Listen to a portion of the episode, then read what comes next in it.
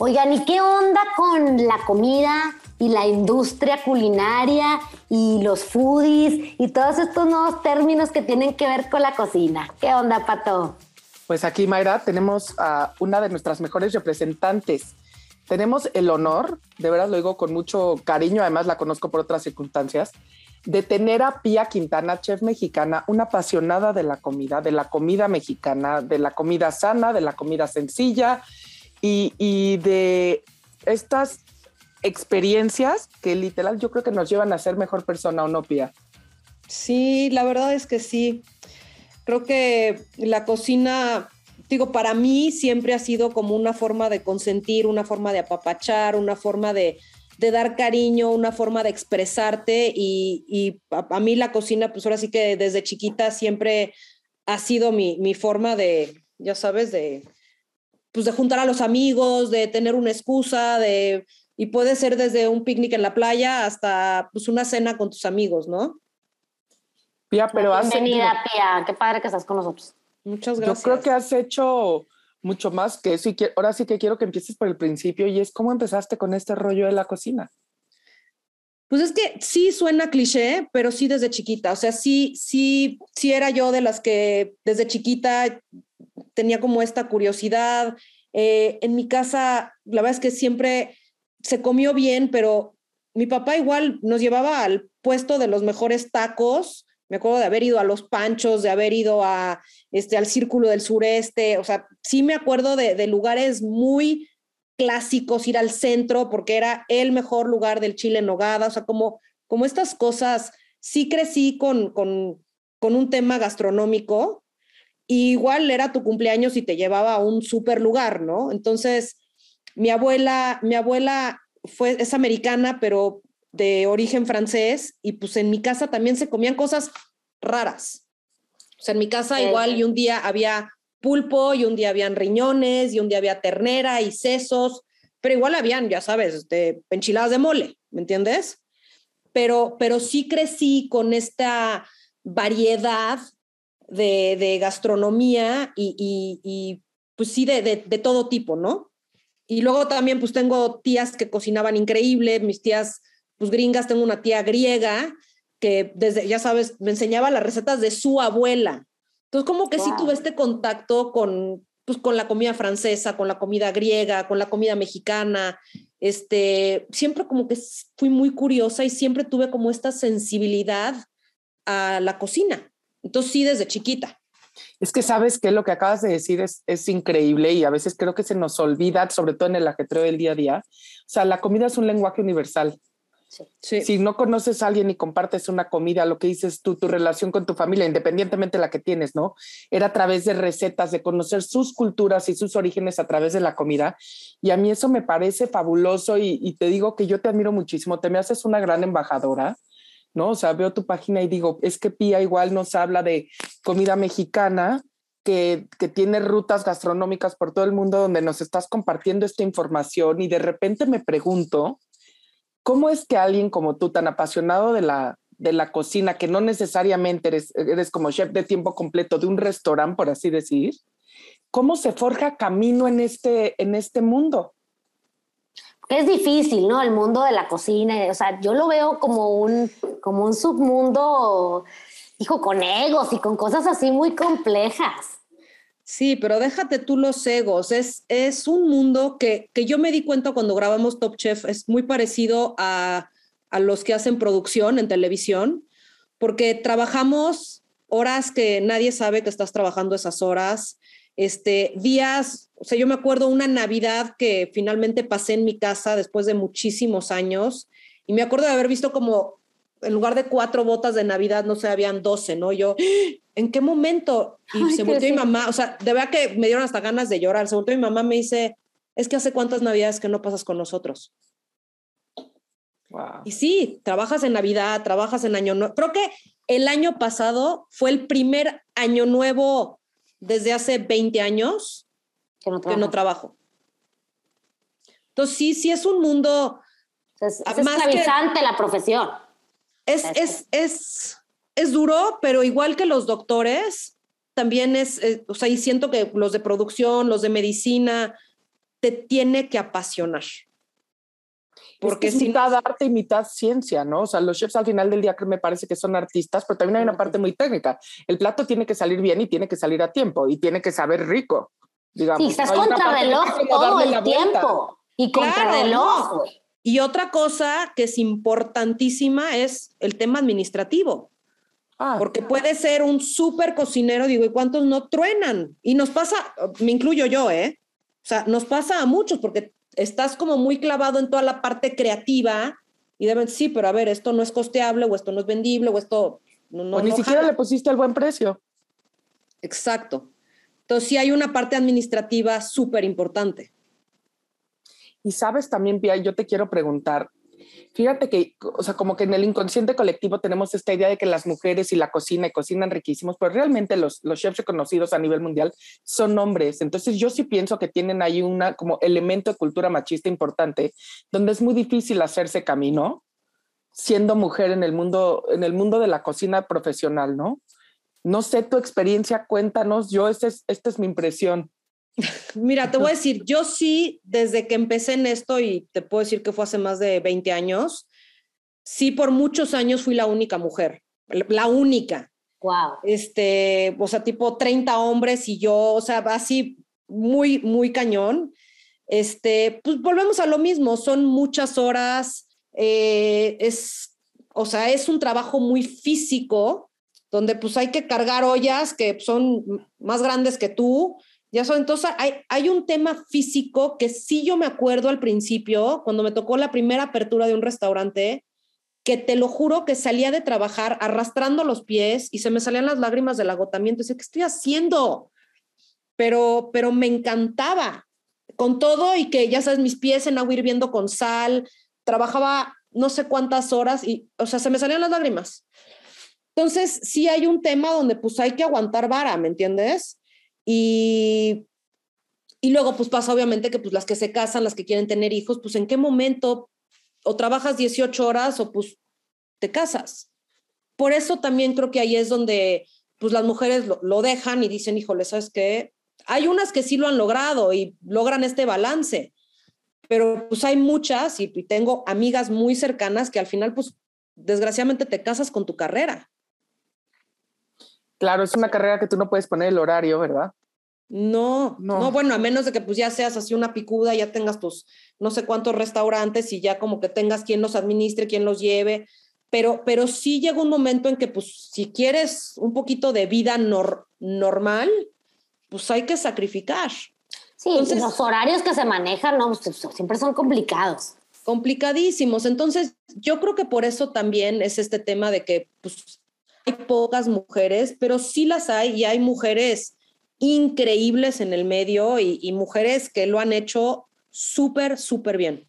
No, yo lo creo, lo que creo es que, les costó trabajo y aparte te voy a decir, a mí me, me, parece también que tu rol ha sido tan multidisciplinario, o sea, tu pasión por la comida es este, como muy palpable. Ha sido de todo. Tú, bueno, obviamente estudiante, sé que has dado clases, has sido chef, has sido su chef, has sido empresaria, ¿no? Porque finalmente tienes tu restaurante, este, has viajado por todo el mundo y ahora estás en una faceta, bueno, que ya habías empezado, no es la primera, de escritora sobre comida, ¿no? Entonces digo, wow, o sea, Pía abarca todo, todo el abanico, o sea, no eres alguien que entra nada más a la cocina, cocina y me voy, ¿no? Eres de verdad una em, embajadora auténtica, o sea, tu, tu pasión te rebasa, no sé cómo decirte.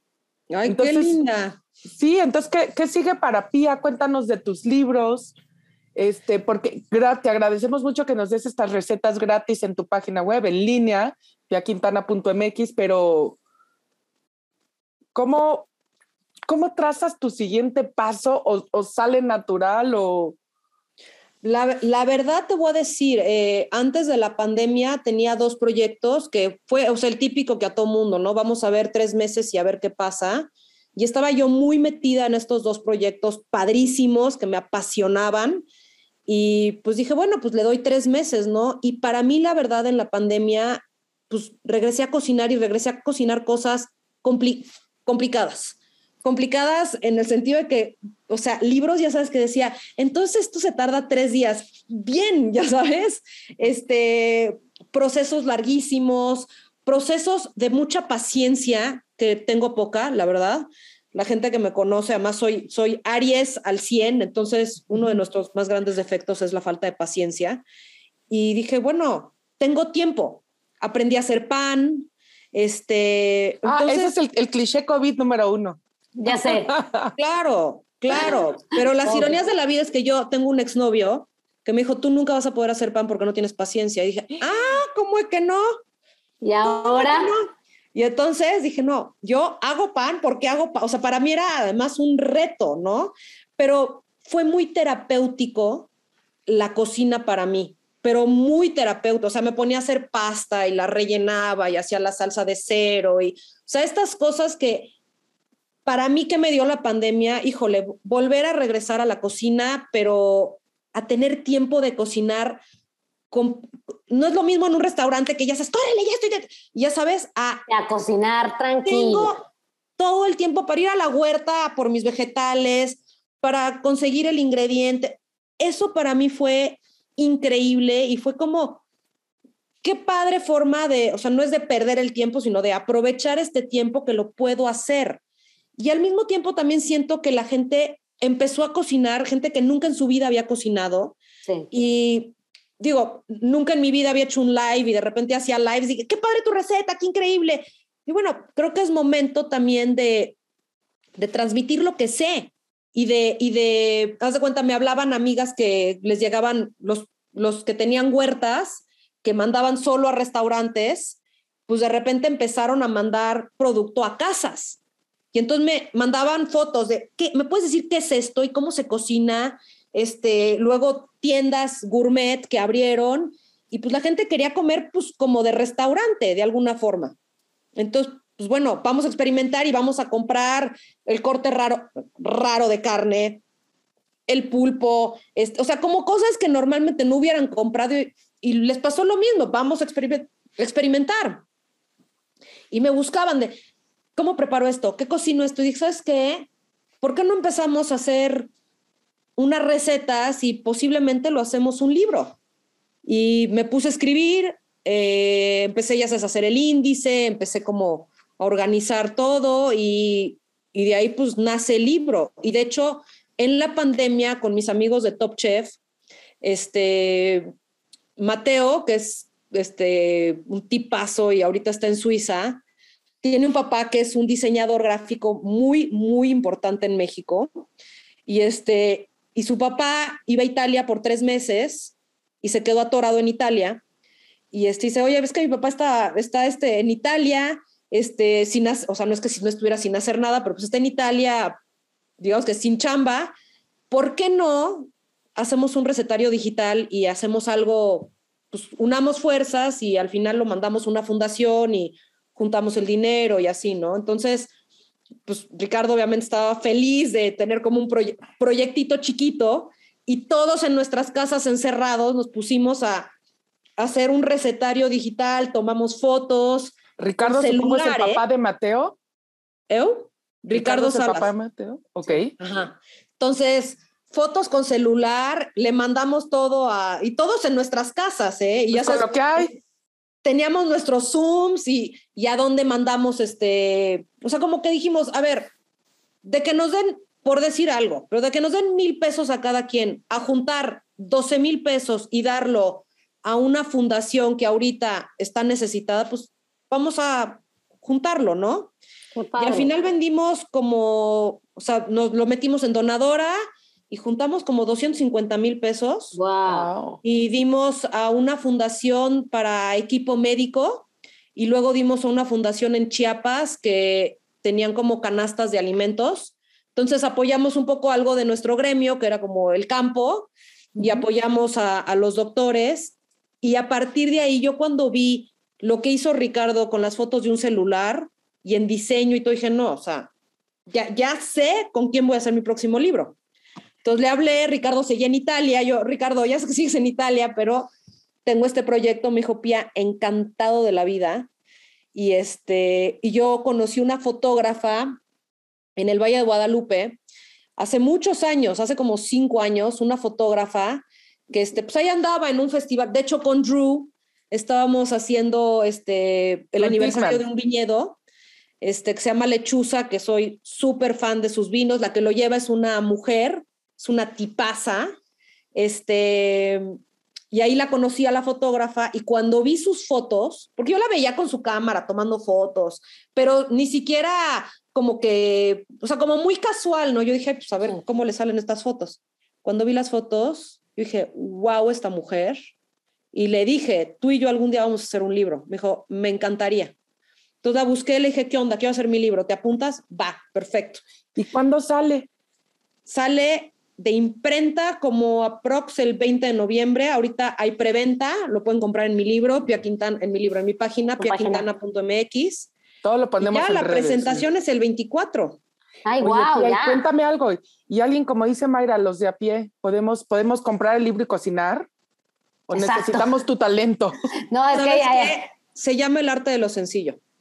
Ay, qué padre. Entonces es quitarle el miedo. De hecho, el otro día subí una foto a Instagram porque es quitarle el miedo a ingredientes como, o sea, si yo tengo carnitas de pato, creo que dices, qué estrés, ¿no? Canibalismo, sí. Carnitas de pato te mueres. A ver, agarras el pato, lo cubres en grasa, le pones un ajo, unas hierbitas, lo tapas y lo dejas bajitito. Cinco, pero tipo, te puedes ir a chambear, regresas, o sea, ahí lo dejas cinco horas y cuando regresas ya se deshace. El arte es lo sencillo.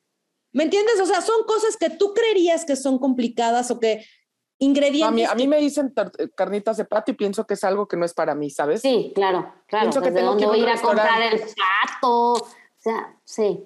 Entonces, ese, ese es el reto y ese es el chiste. Es como transmitir que no es tan complicado, que hay cosas que también tengo, haz de cuenta, tengo en, en Los Cabos, soy socia de una taquería pero tenemos tacos como muy, muy, decimos, dicen que son gourmet, a mí me parece que tienen onda, pero tengo de cuenta un taco de short rib. Entonces, pues mucha onda tiene el taco, ¿cómo no? Compras el short rib, yo te digo, te digo cómo hacerlo, lo sellas, le pones vino, le pones verduritas, lo tapas y otra vez, y te olvidas de él en seis horas.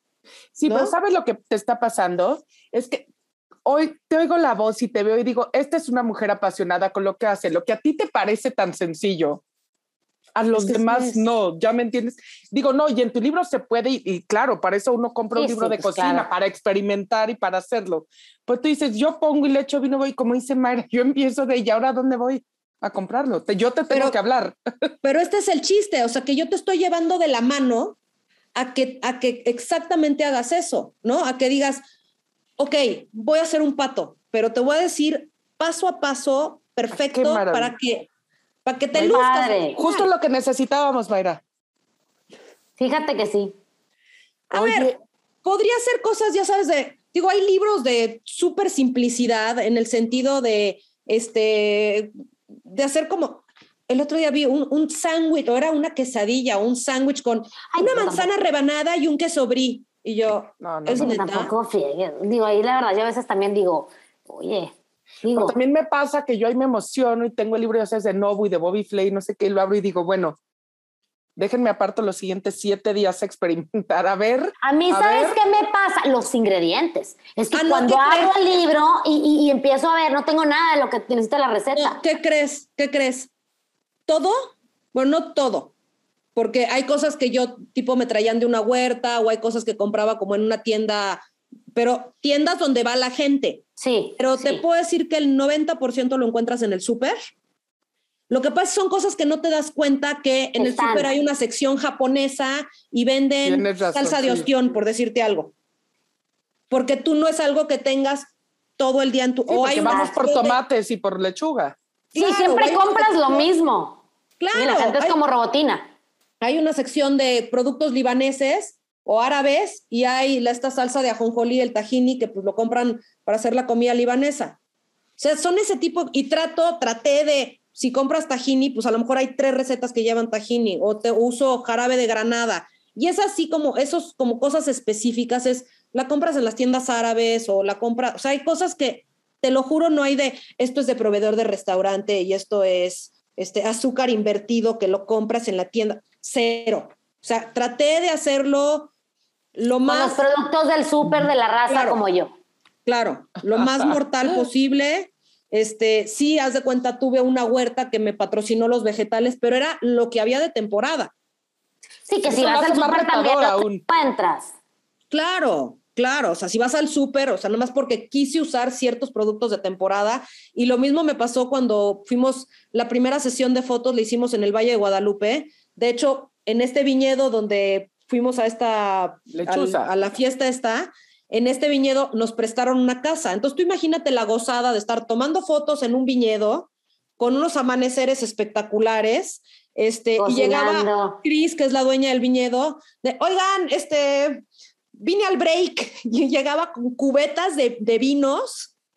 ahora que hay para probar, entonces pues, nuestras sesiones de fotos también se hicieron súper amenas.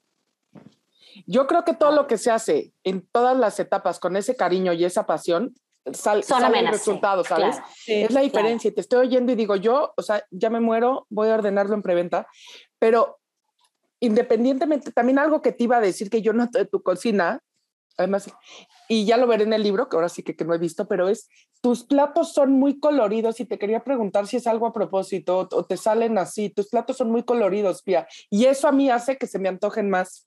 No sé si es a propósito, no sé si te sale así, no sé si estás como pintando a la hora que cocinas, ¿sabes? Trato, trato de respetar mucho el producto. Trato de, o sea, yo voy, digo, ni voy a decir el nombre del restaurante, pero hay, ya sabes, el típico restaurante de mariscos famosérrimo que te traen, no sé si les dicen los, no sé ni cómo se llama, pero es algo petróleo, ¿no? Entonces te traen una cosa, camarones tipo negros, y entonces ya le pusieron salsa inglesa, salsa Maggi, salsa... Y yo así de, ¡ah! También, ojo, viví en Baja California 10 años y 5 y venía, estuve como 15 años en total. O sea, yo vengo de, del mar donde el producto se respeta, o sea, no le necesitas poner nada, pero sí tienes que aprender a tener buenos productos y a cocinarlos de una manera correcta. A ver, un brócoli puede ser asqueroso cuando lo dejan ya que se ponga amarillo, tipo té, batido. Unas coles de Bruselas son un asco. O sea, unas pues coles son deliciosas. este, Bien hechas. Este, nada más así hervidas. Guácala. A ver, tú agarras unas coles de Bruselas, las salteas, les pones aceite, te quedan crujientes, les pones así como cositas encima. No. Mm. Son una delicia. Y lo mismo, a ver, un brócoli bien cocinado es mm, una delicia. A mí me fascina, tipo con cúrcuma, ¿sabes? Así, tiene... Yo también creo, o sea, ¿qué consejo nos das, digamos, a los que, ahora sí que, como dice Mara, o sea, que no te la vives en restaurantes y quieres a lo mejor tú comer más rico en tu casa, literal. ¿Cómo empezamos? ¿Cómo abordamos esa tarea de, como dice María, no comprar siempre lo mismo? Sí, y no, dar siempre lo mismo. ¿Sabes qué? Yo me encanta, haz cuenta, eh, aquí en México, no, digo, en Monterrey seguro hay y hay en otros lugares, pero ¿sabes qué? Sal de la rutina y vete a un mercado. Y si vas a un mercado, haz de cuenta, aquí en la Roma se pone el mercado del 100 los domingos. Oye, compras los jitomates, que les pones sal y aceite de olivo y te los comes así. Es, un poco regresar al producto. Busca buenos ingredientes. ¿Cómo se comía hace 100 años, no? Yo la verdad es que sí soy pro de usar extraordinarios productos y hay algo también como bien importante, o sea, que a donde vaya, si yo me voy a cuenta un Airbnb y me da igual si es en México, si es en otro país, lo que lo primero que compro es un buen aceite, una buena sal, una buena pimienta y un buen vinagre. Y con eso puedes hacer ensaladas mágicas, puedes hacer, ay, ¿sabes qué? Buena mantequilla. O sea, tú haces unos ah. huevos estrellados en una mantequilla rica. No, te quedan espectaculares. Te cambia, te cambia la vida, te lo juro. la vida. Te lo juro. A ver, me acuerdo en un festival. Se puso este, feliz, Mayra. O sea, te cambia la vida. Sí. Claro, claro. Bueno, mi, tía, la, la, griega, le hablaban por teléfono sus, sus, sus hijos o sus nietos, sus sobrinos, quien fuera.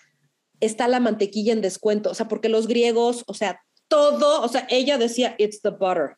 O sea, es que está delicioso. Sí, it's the butter pero usaba mantequilla buenérrima. Espectacular, claro. Y la mantequilla, o sea, me pasó, te digo, en un festival con un chef que lo adoro y es amigo mío, este, y estaba haciendo un risotto y me acuerdo que probé el risotto, le digo, ya se puse cara, me dice, ya sé, güey, me dieron mantequilla chafa. Entonces, sí, todo que sepa rancia las cosas. Espectacular, lo arruinó que le pusieron mantequilla chafa. ¿Y hay ingredientes mexicanos que nos recomiendes así el most?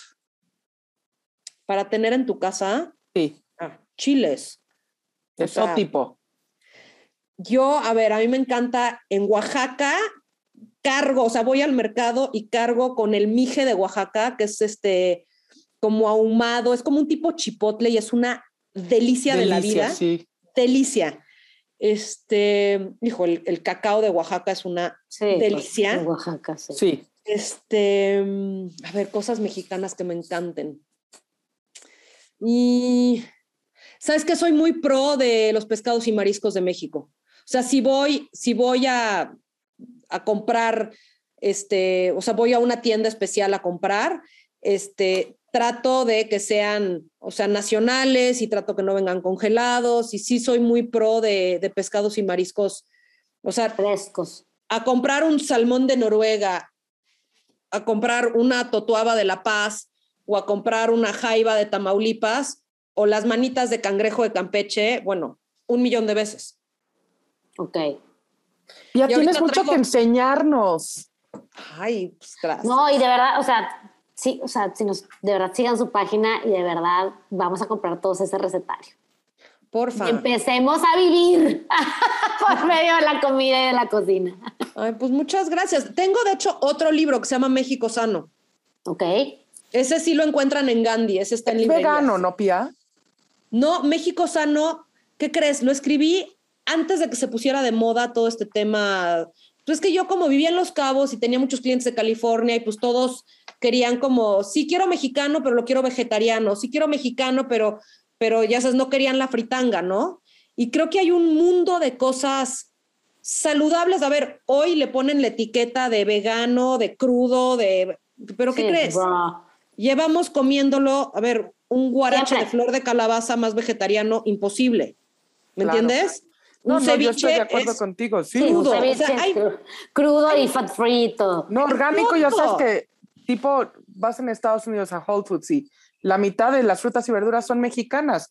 Ay, es orgánico, no es un limón, es limón también de aquí. A ver, mi abuelo, mi abuelo era agricultor y, tiene establo lechero y una vez fuimos a conocerlo por primera vez mi esposo y yo, él, ¿verdad? Yo, lo, yo ahí nací.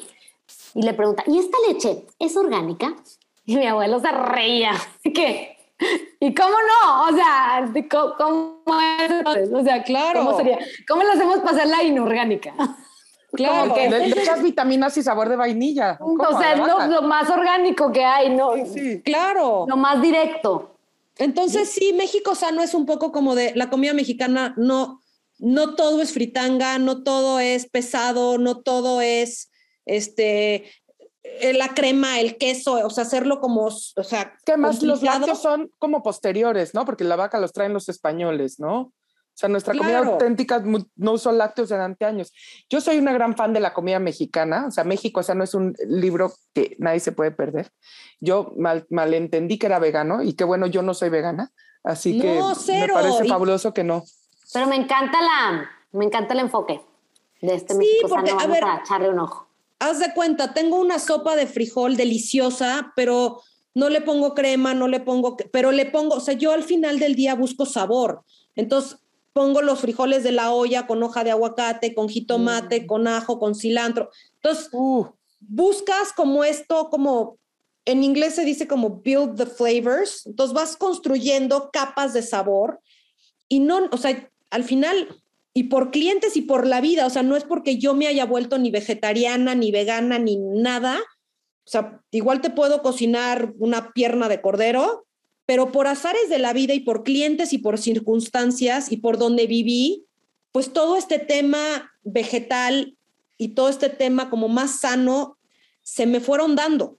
Y, me encanta y yo he hecho experimentos conmigo y, y veo lo que como, cómo hay cosas que me hacen bien y cómo hay cosas que pues ya hoy en día, digo, también la edad ya no ayuda, pero me, me matan, ¿sabes? Y al final del día yo busco el sabor, sea vegetariano o no, si no está rico yo no lo cocino. Pia, mil gracias por tu tiempo. Me encanta todo lo que nos dices. Yo me llevo una gran conclusión, más bien un recordatorio, ¿no? Literal, la comida es vida. O sea, nosotros vivimos todos los días porque, porque comemos, ¿estamos de acuerdo? Tres veces al día o dos o lo que sea, o cinco mil. Pero hay otra parte que a lo mejor en el día a día y en el correr y en el estrés se nos olvida, que es lo que dijiste tú comer rico, esta experiencia de sabores y de compartir, también nos da vida, ¿no? No solo la física, sino la emocional y la espiritual. Y me quedo con eso, obviamente, con tus libros. Me urge que salga eh, el arte de lo sencillo. Este es tu foro, estás bienvenida cuando quieras, eh, pero sobre todo también queremos ir a comer contigo. Y mil gracias por, por tu tiempo, Mayra. Mira, yo, yo la verdad te, te, voy a decir algo, me encantó todo lo que nos contaste y me encantó verte apasionada en lo que haces. O sea, eso yo creo que nos contagia a todos los demás de, de que en esta vida hay que buscar uno hacer lo que, lo que nos haga platicar como Pía el día de hoy. Ay, qué linda. Muchísimas gracias por tu tiempo y por compartir con nosotros esta gran pasión de la, de la cosa. Es que mira, lo, lo, lo, que tu signo de Aries o la circunstancia no te dio de paciencia, te dio de pasión y creo que ese es el, lo mejor que puedes tener en, esta, en este mundo. O sea que gracias, Pía, bienvenida y nos vemos pronto en la presentación del libro. Seguro, ahí las veo, a las dos. Claro que sí, Pia. Y gracias a todos por escucharnos un episodio más de Lo que hay. Los esperamos cada miércoles. Nos escuchan o nos vean en YouTube. Gracias.